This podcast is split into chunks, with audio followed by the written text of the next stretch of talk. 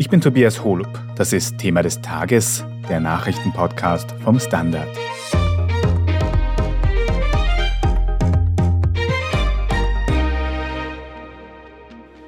Corona-Hilfen, Inflationsbekämpfung, Energiewende. Das Leben in Österreich wird teuer, auch für den Staat. Wie sich Österreich das alles leisten will, das hat der Finanzminister heute Mittwoch in seiner Budgetrede erklärt. Und da gibt es einiges zu klären, denn neben den kostspieligen Krisen soll es auch für Sicherheit und Soziales in Österreich mehr Geld geben. Wir sprechen heute darüber, wie genau das alles finanziert werden soll. Wir schauen uns an, wie hoch Österreich mittlerweile verschuldet ist und wir fragen nach, ob wir mit diesem Budget gut durch die Krisenzeiten kommen. Josef Gepp, du hast für die Standard Wirtschaftsredaktion die Budgetrede des Finanzministers Magnus Brunner von der ÖVP mitverfolgt, heute am Mittwoch. Und da musst du uns jetzt für den Anfang erstmal ganz grundsätzlich erklären, was ist überhaupt so ein Staatsbudget? Also ganz, ganz grob betrachtet sind es so einfach, das klingt die Einnahmen und die Ausgaben des Staates in unterschiedliche Bereiche gegliedert und gegenübergestellt und dann schaut man halt, wie schaut das Saldo aus, gibt man mehr aus, als man einnimmt oder umgekehrt. Und da zeigt sich halt jetzt wenig überraschend, dass wir ein Defizit haben, dass wir mehr ausgeben, als wir einnehmen. Und zwar konkret im Jahr 2023 17 Milliarden Euro. Zur besseren Einordnung, also wenn man von österreichischen Staatseinnahmen und Ausgaben redet, dann sind wir so im Bereich von, sagen wir mal, 80 bis knapp über 100 Milliarden Euro, damit man sich das ein bisschen vorstellen kann. Und 17 ist sozusagen der Saldo im Jahr 2023, im nächsten Jahr. 17 Milliarden, ein ganz schön großes Minus am Ende des Jahres. Was sind denn da jetzt so quasi die größten Brocken an Kosten, die für dieses Defizit gesorgt haben? Also auch das ist relativ klar, man sieht das sofort an den Zahlen. Also die Energie, ich sag mal Vorsorge, im staatlicher Gaseinkauf und so weiter, die schlägt sich massiv zu Buche mit 6,5 Milliarden Euro. Und dann gibt es noch immer die Folgen der Corona-Hilfspolitik, die betragen ca. 5 Milliarden Euro. Also da sind wir schon im Bereich von, sagen wir mal, 12 Milliarden oder so. Also das ist schon im Großen und Ganzen erklärbar, woher das Defizit kommt. Und jetzt hast du aber gesagt, auf der anderen Seite stehen eben die Einnahmen für den Staat. Was gibt es da für Posten? Wie finanziert quasi der Staat diese ganzen Kosten, die er hat? Also der Staat kriegt sein Geld aus Steuereinnahmen hauptsächlich und diese Steuereinnahmen, da gibt es auch zwei ganz große Posten und das ist alles, was man sozusagen aufs Gehalt zahlt, die Einkommensteuer und andererseits die Verbrauchssteuern, also ganz besonders die Umsatzsteuer, die man im Supermarkt einkaufen, im Einkauf und so weiter zahlt. Das sind die zwei großen Brocken, wo das Geld herkommt. Und was auch interessant ist, dass auch die Staatseinnahmen stark wachsen. Also zum Beispiel gibt es wegen der Inflation weit höhere Lohnabschlüsse, es ist damit zu rechnen. Dadurch zahlen die Leute höhere Einkommensteuer. Und insofern steigen auch die Staatseinnahmen ganz ordentlich. Aber die Ausgaben sind durch diese massiven Hilfsprogramme natürlich noch größer als die Einnahmen. Mhm. Und was passiert jetzt mit diesem Saldo, mit diesem Minus, was quasi der Staat am Ende des Jahres im Börsal hat, wenn man das so blöd sagen kann? Dieser Saldo, was sich da nicht ausgeht, das muss quasi schuldenfinanziert werden. Also das sind so, wenn man will, die neuen Staatsschulden. Wenn man es nicht über die Steuern reinkriegt und über andere Einnahmen, muss man sozusagen als Staat über Anleihen quasi aufnehmen, also sich verschulden. Und dadurch wächst auch die österreichische Staatsverschuldung in dem Ausmaß. Was Schulden, aber auch Spareinlagen betrifft, haben wir in den letzten Monaten ganz oft darüber geredet, dass die Zinsen aktuell wieder steigen. Ist das jetzt für das österreichische Budget was Gutes oder was Schlechtes? Das ist was Schlechtes, das kommt noch dazu, weil wenn Österreich Schulden aufnimmt, dann muss es höhere Zinsen auf diese Schulden bezahlen. Und laut dem Chef des Fiskalrates, Christoph Badelt, von der gesamten österreichischen Verschuldung werden jedes Jahr 5 bis 6 Prozent ausgewechselt. Das heißt, auf diese 5 bis 6 Prozent muss man weit höhere Zinsen zahlen als bisher. Bisher haben wir ja quasi Nullzinsen gehabt und entsprechend wird das Verschulden dann auch teurer. Also das muss man bedenken, das ist ein Faktor, der die Ausgaben weiter hochtreibt. Das heißt, da kommen jetzt dann 2023 17 Milliarden als neue Schulden dazu. Aus den Vorjahren tragen wir wahrscheinlich auch schon ein paar Schulden mit. Müssen wir uns jetzt Sorgen machen, dass sich Österreich hier hoffnungslos verschuldet? Also die Prognosen sind jetzt nicht so schlimm, sage ich mal. Wenn man sich die Staatsschulden anschaut, dann bemisst man das immer im Prozent der Wirtschaftsleistung. Also man schaut, wie hoch ist die Wirtschaftsleistung generell in Österreich, wie viel Prozent davon sind die Staatsschulden. Das kann man vielleicht so erklären, wenn ich eine Million Euro Schulden habe und ich bin ein Normalverdiener, habe ich ein Riesenproblem. Aber wenn ich eine Million Euro Schulden habe, aber ich bin ein Milliardär, dann habe ich kein Problem. Und so ähnlich ist es auch bei einem Staat. Also man schaut sich an die Relation zur Wirtschaftsleistung und die beträgt im Jahr 2023 laut Prognosen 77 Prozent, diese sogenannte Staatsschuldenquote und die soll in den kommenden Jahren wieder leicht sinken. Sie war schon bei 93 Prozent, das war im Jahr 2020 in der Corona-Krise, und sie war schon bei 71 Prozent, also deutlich unter dem jetzigen Niveau. Und das war kurz davor, das war 2019. Also was ich damit sagen will, ist, wir erleben jetzt nicht einen historischen Ausreißer. Es ist eine Krise, die sich im Staatsbudget niederschlägt. Aber Österreich ist international im Schnitt und sozusagen, es war auch in gewisser Weise in den letzten Jahren in der Corona-Krise schon schlimmer. Mhm. Und trotzdem, es steht ein Minus unterm Strich. Muss der Staat jetzt eigentlich in Zukunft sparen? Gibt es Bereiche, wo wir rechnen müssen mit Einsparungen? Ich würde sagen, das wird sich erst zeigen nach der Krise. Jetzt auf jeden Fall werden die Staatsausgaben hoch bleiben. Davon ist auszugehen, weil die Krise geht weiter. Den Leuten muss geholfen werden gegen die Energiekrise. Möglicherweise geht auch die Corona-Krise noch weiter. Also da gibt es noch einige Ausgabenposten. Was nachher passiert, da gibt es mehrere Möglichkeiten. Also das eine kann sein, dass das Wachstum sozusagen sich gut entwickelt dann steigt die Wirtschaftsleistung und die Schulden werden in Relation dazu niedriger. Das ist eine Möglichkeit. Eine weitere Möglichkeit sind neue Steuern. Eine andere wären Sparprogramme. Hat es auch in der Vergangenheit immer wieder gegeben. Man wird das sehen. Das würde ich sagen, kann man jetzt nicht seriös sagen, was da kommt. Mhm. Was wir aber jetzt schon analysieren können, sind konkrete Punkte aus diesem Budget. Zum Beispiel, was sich ändert bei Hilfsgeldern bei dem Bundesheer oder auch bei Sozialleistungen. Und das machen wir nach einer kurzen Pause. Wir sind gleich zurück. Ich bin die Franziska. Ich bin der Martin. Und wir wollen besser leben. Lohnt sich 10.000 Schritte zu gehen jeden Tag? Ist das Großraumbüro wirklich so schlecht wie sein Ruf? Spoiler, ja. Bringt's was, Intervall zu fasten? Wir fragen die, die es wirklich wissen und probieren es auch gleich selber aus. Bei Besser Leben, jeden Donnerstag eine neue Folge. Josef, Du hast schon angesprochen, dass ein ganz großer Teil von diesen Kosten, die Österreich jetzt eben irgendwie finanzieren muss, durch Hilfsgelder kommen.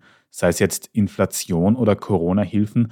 Da ist ganz oft kritisiert worden, dass sie nach dem Gießkannenprinzip ausgeschüttet werden, also quasi nicht sehr zielgenau. Kann man das jetzt auch in diesem Budget vielleicht sehen, ob da sauber gearbeitet wurde mit diesen Geldern? Man kann es vielleicht nicht so direkt am Budget sehen, weil da sozusagen zusammengefasste Zahlen drinnen stehen. Aber wenn man sich die Zahlen genauer anschaut, gibt es durchaus Hinweise drauf. Also zum Beispiel, wenn man sich mal die Corona-Hilfen anschaut, da hat Österreich laut Eurostat im Jahr 2020 pro Person 1475 Euro an Hilfen ausgezahlt. Und Österreich war da eindeutig an der Spitze in Europa mit dieser Höhe der Hilfszahlungen. Und wir wissen, wir kennen die Debatte seither. Wir kennen den Skandal um die KOFAG. Wir kennen die vielen Berichte über und Kritik an der Überförderung vom Wirtschaftsbereichen, Unternehmen und so weiter. Also man kann, glaube ich, schon sagen, besonders genau schaut man nicht aufs Geld und entsprechend teuer wird es dann auch am Ende. Und es zeigt sich auch jetzt während der Energiekrise, dass zum Beispiel Länder und der Bund gleichzeitig und parallel Hilfen auszahlen. Also da zeigt sich meiner Ansicht schon ein Muster, dass man einfach sagt, wir geben jetzt aus, aus, aus und schauen, dass wir die Krise mit viel, viel Geld zugleistern. Aber natürlich werden dadurch die Schulden höher. Das ist ganz klar. Und vor allem sind wir auch noch nicht aus den Krisenzeiten raus. Wenn wir jetzt das Budget für das kommende Jahr kennen und auch wissen, wir sind im Minus, wir müssen Schulden aufnehmen, ist denn dann eigentlich noch Spielraum für neue Förderungen oder Hilfen, falls zum Beispiel die Inflation noch viel weiter steigt als bisher? Ich würde sagen, diesen Spielraum gibt es derzeit schon noch, weil sich ja Österreich international auch im Gleichklang mit den anderen Ländern bewegt. Überall werden gerade Hilfspakete geschnürt, überall steigen die Schulden. Laut derzeitigen Prognosen werden die Schulden in den kommenden Jahren wieder zurückgehen. Also diese erwähnte Staatsschuldenquote, die 2023 bei 77 Prozent liegen wird, soll dann bald wieder sinken. Ja. Und ich denke, derzeit gibt es den Spielraum. Es hängt natürlich davon ab, wie sich das Wachstum entwickelt, wie lange die Krise noch weitergeht. Das sind wichtige Fragen in dem Zusammenhang. Mhm. Andere Aspekte, die die vielen Krisen der letzten Zeit sehr stark aufgezeigt haben, sind Schwächen im österreichischen Sicherheits- und Sozialsystem. Damit habt ihr euch beschäftigt, Jan-Michael Machert und Irene Brickner aus der Standard Innenpolitik. Und Jan, fangen wir mit dir an. Wir haben ja jetzt schon seit Wochen und Monaten gehört, dass es mehr Geld fürs Bundesheer geben soll. Sieht man das jetzt auch schon in diesem neuen Budget fürs nächste Jahr? Also das, was man im Budgetbericht auch nachlesen kann und was ja auch schon seit Monaten diskutiert worden ist, dass es einfach mehr Geld für das Bundesheer gibt. Also das hat auch damit zu tun mit dem Angriffskrieg Russlands in der Ukraine.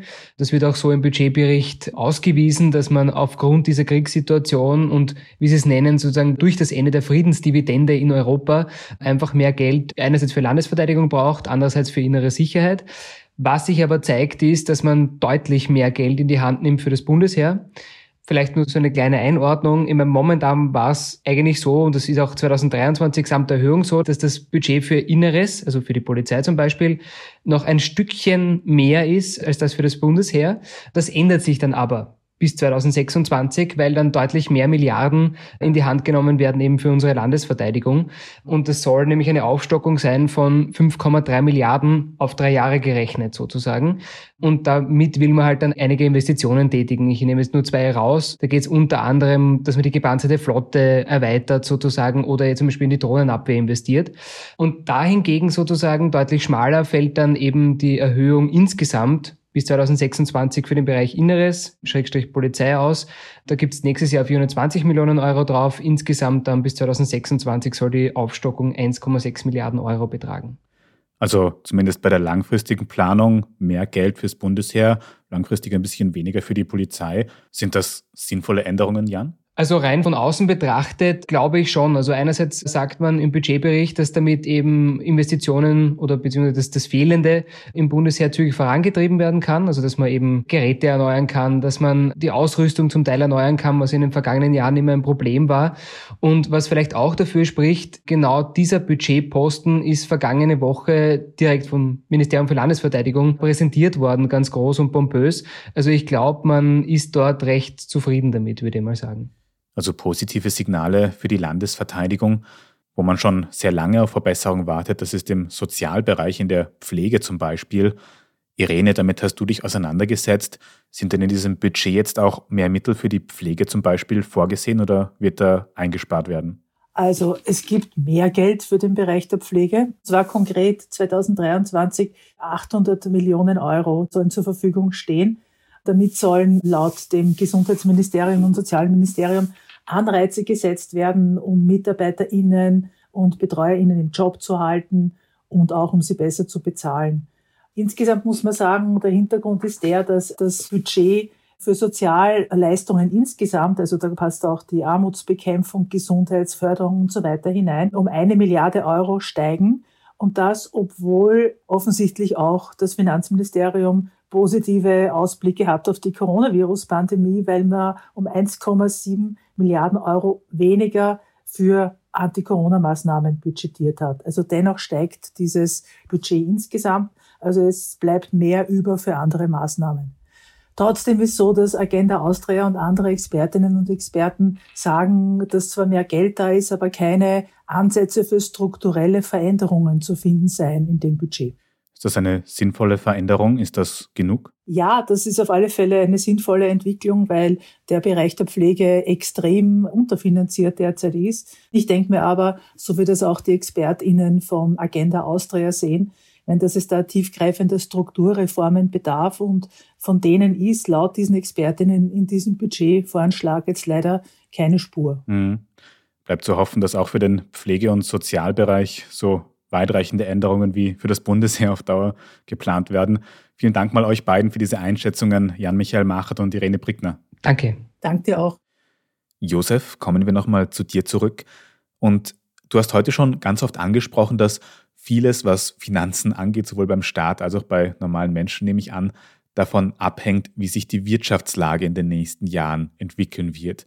Kann man denn das jetzt schon seriös abschätzen, wie sich die Wirtschaft entwickelt in nächster Zeit? Insgesamt war es so, dass nach der Corona-Krise ein starkes Wachstum zu beobachten war. Es ist sozusagen viel aufgeholt worden. Jetzt ist dieses Wachstum, würde ich mal sagen, ziemlich brutal unterbrochen, zumindest in Europa von der Energiekrise. Und zum Beispiel das WIFO, das wichtigste Wirtschaftsforschungsinstitut in Österreich, rechnet nächstes Jahr quasi mit einer Stagnation der Wirtschaft, dass sie nicht mehr wächst Andere, ich glaube, der IWF geht von circa einem Prozent aus. Also das sind keine besonders guten Werte. In diesem Jahr liegen wir so bei ungefähr vier Prozent ja, zum Vergleich. International wird ein Wachstum erwartet von 2,7 Prozent. Das klingt jetzt gut, aber wenn man sich überlegt, dass die ganzen Schwellenländer China und so weiter normalerweise extrem wachsen, ja, dann sind 2,7 Prozent schwach. Und China ist ein Motor für die Weltwirtschaft, hat aber große Probleme derzeit, vor allem infolge der Zero-Covid-Politik und der fortgesetzten Lockdowns. Also auch in der Weltwirtschaft schaut es eher schwach aus und zunehmend schwächer. Also die Aussichten sind derzeit nicht so gut. Wie ist denn dann deine Einschätzung, Josef? Mit diesem Budget, das wir heute gesehen haben für Österreich, werden wir damit voraussichtlich gut durch diese finanziell schwierigen Zeiten kommen? Es ist jetzt schwierig zu sagen. Ich glaube, es steht außer Streit, dass jetzt in einer Krise Geld ausgegeben werden muss. Österreich ist sicher nicht besonders sorgfältig und könnte genauer schauen, in welchen Bereichen es in welcher Form Geld ausgibt. Aber grundsätzlich, dass jetzt die Schulden steigen, ist, glaube ich, richtig und notwendig, weil wenn nicht, würde es, sagen wir mal, zu vielen Konkursen in der Unternehmenslandschaft kommen. Privatpersonen würden große finanzielle Probleme bekommen infolge der Energiekrise. Das muss jetzt sein. Und man wird jetzt schauen, die kommenden Jahre oder zumindest mal das kommende Jahr, wie sich die Krise und wie sich die Wirtschaft weiterentwickeln. Es kann ja auch sein, dass durch diese Maßnahmen, durch diese Ausgaben die Krise sozusagen ein bisschen eingedämmt wird. Ja? Und dann wird es am Ende billiger, als hätte man keine Schulden gemacht. Also es ist eine sehr diffizile Frage. Wie gut sich dieses Budget für Österreich, das heute vorgestellt wurde, halten wird, sehen wir also erst in der Zukunft so richtig. Vielleicht werden wir dann in ein paar Monaten oder Jahren den nächsten Podcast darüber zusammen machen. Aber jetzt schon mal vielen Dank auch dir für diese Analyse, Josef Gepp. Ja, danke. Wir reden jetzt in unserer Meldungsübersicht gleich noch über die vermeintlichen Saboteure bei dem Angriff auf die Krimbrücke vergangenes Wochenende. Wenn Ihnen diese Folge von Thema des Tages bis hierhin aber schon gefallen hat, dann abonnieren Sie uns doch auf Ihrer liebsten Podcast-Plattform. Dann verpassen Sie auch die nächste Folge nicht. Bei der Gelegenheit können Sie sehr gerne eine gute Bewertung dort lassen. Das hilft uns wirklich sehr. Jetzt aber dranbleiben, gleich gibt's die Meldungen. Ein Job mit mehr Verantwortung wäre super. Ich will eine bessere Work-Life-Balance. Es muss ganz einfach Spaß machen. Welchen Weg Sie auch einschlagen möchten. Er beginnt bei den Stellenanzeigen im Standard. Jetzt Jobsuche starten auf Jobs der Standard.at. Und hier ist, was Sie heute sonst noch wissen müssen. Erstens, der russische Geheimdienst FSB hat nach eigenen Angaben acht Personen festgenommen, die mit der Explosion auf der Krimbrücke am vergangenen Wochenende in Zusammenhang stehen sollen. Es handelt sich um russische, ukrainische und armenische Staatsbürger. Die Brücke zwischen der annektierten Krim-Halbinsel und dem russischen Festland wurde ja von einem mit Sprengstoff beladenen LKW schwer beschädigt. Russland macht die ukrainische Führung für die Koordination dieses Angriffs verantwortlich. In Kiew hat man sich aber nicht dazu bekannt. Zweitens, in Österreich wurden über 28.000 Verhütungsspiralen des Herstellers Eurogin verkauft. Ein großer Teil davon kann Defekte aufweisen und zu schweren Verletzungen führen. Laut dem österreichischen Verbraucherschutzverein hat der Hersteller der Spiralen schon 2018 von dem Produktfehler gewusst. In Österreich hat das zuständige Bundesamt für Gesundheitswesen aber erst Ende 2020, also fast zwei Jahre später, davor gewarnt. Und in der Zwischenzeit wurden auch neue Spiralen des Herstellers eingesetzt. VerbraucherschützerInnen fordern jetzt ein besseres Warnsystem bei Gesundheitsprodukten. Betroffene können sich an den Verbraucherschutzverein wenden. Dieser will eine Amtshaftungsklage gegen die Republik einbringen. Und drittens, falls Sie sich schon immer gefragt haben, wer Alaskas dickster Braunbär ist, dann haben wir gute Neuigkeiten für Sie. Es ist nämlich Braunbär 747 mit dem Spitznamen Jumbo Jet. Jedes Jahr machen die Ranger des Katmai Nationalparks Fotos von ihren pelzigen Schützlingen und lassen dann online darüber abstimmen, welches Tier sich über die Sommermonate den größten Fettspeicher angefressen hat. Mit seinen ca. 630 Kilogramm konnte sich Jumbo Jet dieses Jahr bereits zum zweiten Mal gegen seine Konkurrentinnen wie Otis, Holly oder auch Chunk durchsetzen. Ganz nebenbei soll die Fat Bear Week, wie sie heißt, das Online-Publikum aber auch für den Naturschutz begeistern.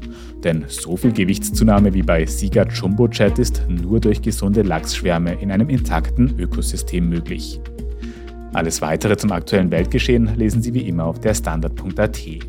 Falls Sie Feedback oder Anregungen für uns haben, dann erreichen Sie uns sehr gerne unter podcast.derstandard.at. Wenn Sie jetzt noch nicht genug von Standard-Podcasts haben und sich auch über die Finanzlage Gedanken machen, dann kann ich Ihnen sehr unseren neuen Schwester-Podcast Lohnt sich das empfehlen.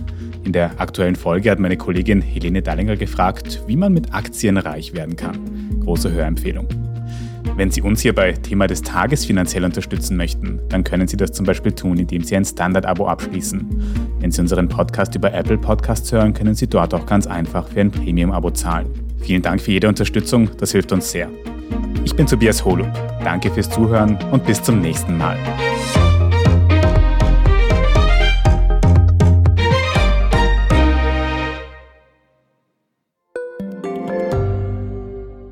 Frisst die Inflation mein Erspartes auf? Soll ich mein Geld in Aktien stecken? Und wie funktionieren eigentlich Kryptowährungen?